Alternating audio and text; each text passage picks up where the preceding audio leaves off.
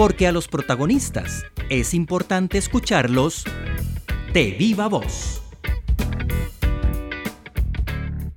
Hace más de 100 años, Albert Einstein habló de las ondas gravitacionales.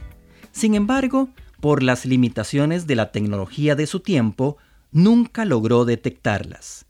Hoy, gracias al trabajo perseverante de un equipo de científicos, se han logrado detectar varias ondas gravitacionales que se originaron a millones de años luz de la Tierra. Este descubrimiento está revolucionando la manera en que la humanidad se está acercando al estudio del universo. Miguel Rojas, docente e investigador de la Escuela de Física del TEC, explica qué son las ondas gravitacionales y sus implicaciones para nuestro planeta. Escuchamos a Miguel Rojas de Viva Voz. Me parece maravilloso que una persona hace 100 años predijera algo que hasta ahora podemos estar confirmando, ¿no? Sí, efectivamente, es muy interesante. Él mismo, Einstein, nunca creyó que, que en realidad estas ondas gravitacionales pudieran ser detectadas porque es un efecto realmente minúsculo, o sea, es, es, muy, muy pequeño. Y por eso es que justamente se ha tardado tantísimo en, en, su confirmación, porque es un proceso largo de mucho desarrollo tecnológico que para poder detectarlas hasta ahora. La teoría general de la relatividad pues viene a implicar una nueva visión de la, de la gravedad. La versión anterior era la teoría de, de, Newton sobre la gravitación universal, pero en esta nueva teoría pues Einstein se imagina que, el, que lo que existe es un espacio-tiempo y ese espacio-tiempo es curvado por la materia. Entonces es como si tuviéramos una tela y a esa tela le agregáramos un objeto y pues entonces ese objeto lo que va a hacer es curvar el espacio que hay a su alrededor. Entonces, para Einstein, la gravedad es justamente como si nosotros colocáramos una bolita dentro de ese espacio curvado y entonces, pues lo que va a hacer es rotar. ¿verdad? Entonces, así Einstein explica por qué los planetas, por ejemplo, giran alrededor del Sol. Nosotros tenemos esa gran curvatura que es la que genera el Sol y los planetas, pues como que van entonces en esas curvas rotando. ¿Y las ondas gravitacionales en qué consisten? Bueno, en realidad el concepto que hay detrás es un concepto bastante sencillo, es bastante intuitivo y está presente en muchos campos de la física.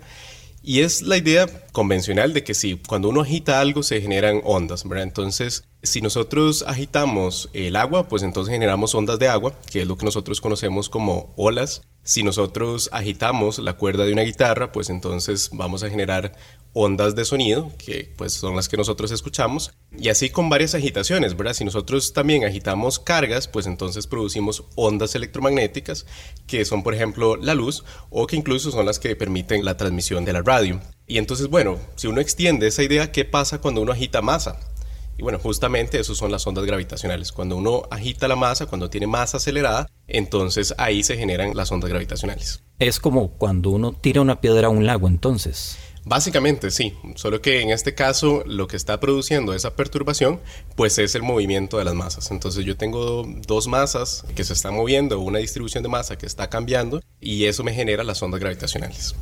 ¿Cómo modifican las ondas gravitacionales al espacio y al tiempo? Sí, bueno, entonces nos podemos imaginar justamente como si fuera una ola y bueno, cuando nosotros pues estamos, no sé, metidos en un lago y pues se nos acerca una ola, pues entonces hay una variación en el nivel del agua. En este caso, con las ondas gravitacionales, lo que sucede es que hay una contracción o, o hay un achicamiento del espacio como tal. Entonces el espacio se, se hace más corto y se hace más largo, entonces la distancia entre las cosas varía y eso son las ondas gravitacionales. Sin embargo, es una variación realmente muy pequeña, es una variación, para que nos demos una idea, de 1 sobre 10.000 el ancho de, un núcleo. Entonces, en realidad estamos hablando de una cantidad mínima. O sea, en este preciso momento puede ser que una onda gravitacional nos esté cruzando y de hecho se supone que cualquier objeto que tenga masa y que esté acelerado pues emite ondas gravitacionales, pero son sencillamente imperceptibles. O sea, es una variación mínima entre la distancia que hay entre las cosas. ¿Cómo pueden afectarnos las ondas gravitacionales? Bueno, en realidad son bastante pequeñas, entonces no hay como una afectación directa, digamos, que nosotros podamos medir. Lo que sí es que más bien nos permiten conocer el, el universo desde una nueva perspectiva porque a través de toda la historia de la humanidad, lo que nosotros conocemos del universo es a partir de las ondas electromagnéticas. Entonces, a partir de la luz que a nosotros nos llega de las estrellas, es que nosotros podemos conocer qué es lo que hay en el universo. Esto corresponde a otro tipo de radiación completamente nueva. Entonces justamente abre completamente un nuevo campo en la astrofísica, que es la astrofísica de ondas gravitacionales. Entonces ya ahora es como si pudiéramos ver el universo desde una forma completamente nueva. ¿A qué distancia se han detectado estas ondas gravitacionales? Bueno, estas ondas provienen de objetos muy lejanos. Determinar las distancias en estos casos no es tan sencillo.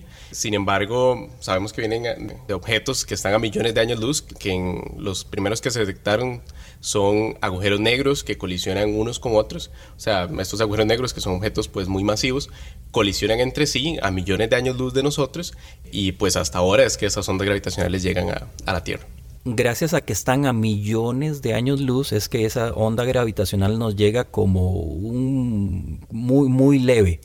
Si, estuviéramos más cerca, sí podríamos tal vez ser más afectados. Sí, efectivamente. O sea, funciona igual como hablábamos antes de, de, la analogía con el agua. Y pues si yo tengo una perturbación o agito el agua en un punto y me alejo mucho, pues entonces claramente esa perturbación tiende a cero. Entonces, en realidad aquí hay dos efectos. Uno es que efectivamente la fuerza gravitacional es muy pequeña comparada con otras fuerzas de la naturaleza, y, pero además también está el efecto de la distancia, ¿verdad? porque de, también tenemos estrellas que también están a millones de años luz, sin embargo las ondas electromagnéticas que provienen de ellas o la luz que proviene de ellas sí la podemos detectar, pero las ondas gravitacionales sí son mucho más leves que las ondas electromagnéticas. Entonces está el efecto de la combinación de las dos, del hecho de que estamos muy lejos y que además de por sí son pequeñas. ¿Cómo se han podido detectar las ondas gravitacionales? Sí, esto en realidad es un esfuerzo internacional bastante importante. Su detección se hizo a través de un observatorio especializado en ondas gravitacionales que se llama LIGO y que en realidad consiste no en un observatorio, sino en dos observatorios que utilizan una técnica que se llama interferometría. Pues esta técnica en física se conoce desde hace mucho y la idea es como si uno tiene una L, ¿verdad? Y entonces lo que uno hace es que parte un rayo de luz y lo envía por, por ambos caminos de la L, digamos. Y al final de cada lado, pues uno lo que tiene es un espejo que la rebota otra vez hacia el centro. Entonces uno parte como del vértice y las envía hacia las puntas de la L y después las rebota para que se vuelvan a unir en el centro. Entonces lo que sucede es que si hay alguna variación entonces entre la distancia, ¿verdad? Entonces lo que sucede es que la L se hace más larga de un lado, ¿verdad? Se le hace más, más extenso o se acorta mm, alguna de las de los lados, entonces cuando esas dos ondas se devuelvan, en este caso las ondas de luz, se devuelven y se vuelven a encontrar en el centro, entonces interfieren y esto se conoce como interferometría. Entonces, ese es como el principio de funcionamiento del observatorio LIGO, que fue el que, el que los detectó. Sin embargo, como les mencionaba antes, como se trata de una cantidad tan pero tan pequeña, entonces se requiere que el detector sea sumamente sensible y además imagínense que, bueno, cualquier cosa que uno tenga cerca del observatorio, como un niño, no sé, que está corriendo a 200 metros, pues la variación de sus zapatos ya puede hacer que, que, se detecte en el experimento. Entonces es necesario que estos experimentos sean sumamente aislados y tratar las señales con sumo cuidado para yo poder decir que efectivamente lo que detecté es una onda gravitacional. Y de hecho lo que utilizan también es que los observatorios están separados entre sí, porque son dos, 3.000 kilómetros, ¿verdad? Entonces ya ahí sí sería como un poco extraño que yo obtenga la misma señal en un observatorio y en otro que está a 3.000 kilómetros de distancia y que se deba a puro azar, ¿verdad? Sino que probablemente está relacionado con una onda gravitacional.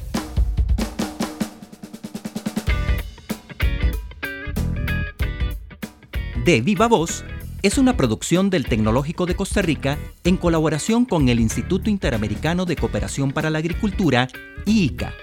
Puede encontrar más podcasts siguiendo al TEC en iTunes, Spotify o en su aplicación de Android favorita. También nos puede encontrar en tech.ac.cr.